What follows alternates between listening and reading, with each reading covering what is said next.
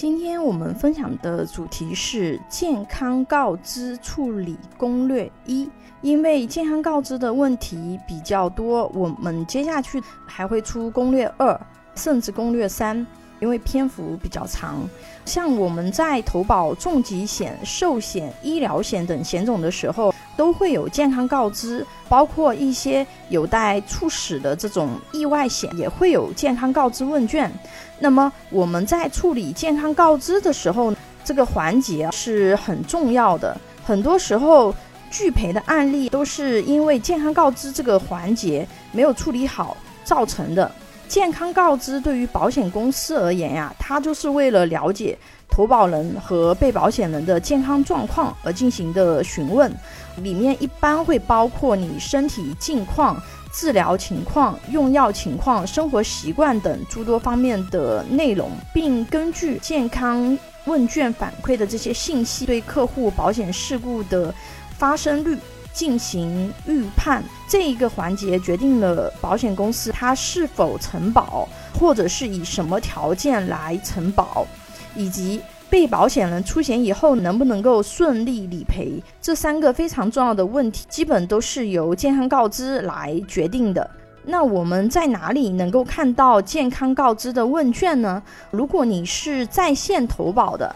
那么我们在点击立即投保的时候，一般第一个界面就是健康告知的界面。有的产品前面可能还会让你填写一些信息，但是在投保的这个过程中，我们是肯定会看到健康告知问卷的，除非这个是不带猝死的意外险，或者是说一些非常宽松的意外险，才没有这个健康告知这个环节。你如果是线下购买保险的，那么你问保险代理人要就可以了。现在纸质的健康问卷已经非常少了，大部分线下的产品也是在公众号上会有这个投保链接。其实投保流程跟互联网的产品现在都有一点大同小异了。买保险的朋友，我们在去处理这个健康告知的时候，自己一定要非常重视。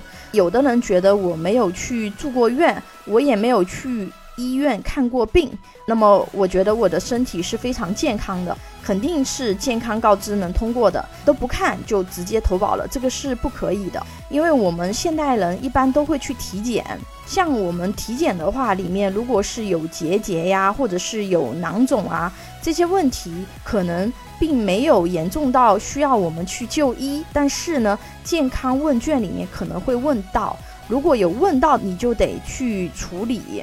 曾经听到很多粉丝朋友跟我说，他的亲戚或者是他的朋友代理人跟他说，只要他没有住院，健康告知都填否。过了两年时间，保险公司一定要赔。这个概念是错误的，是不专业的，是误传的。如果再有保险代理人跟你这么说，你自己要有清晰的认知，你自己要为自己的健康告知负责，要不然人家到时候离职了，你的保险没有去做如实的健康告知，可能是会影响你自己的理赔的。像我们中国的健康告知其实已经是比较好的了，我们是有限告知啊。什么是有限告知呢？就是他健康问卷里面问到的问题，我们如实告知。如果是健康问卷里面没有问到的问题呢，我们不需要无限告知。比如说，有的朋友他会想去香港买保险，这一点要特别注意一下。像香港他们这个保险体系啊，实行的就是无限告知。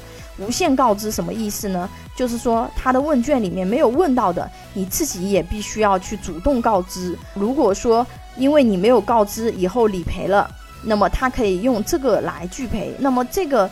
就范围非常非常广了，所以我们中国的这个体系，我觉得对于我们个人消费者来说，这个是非常友好的。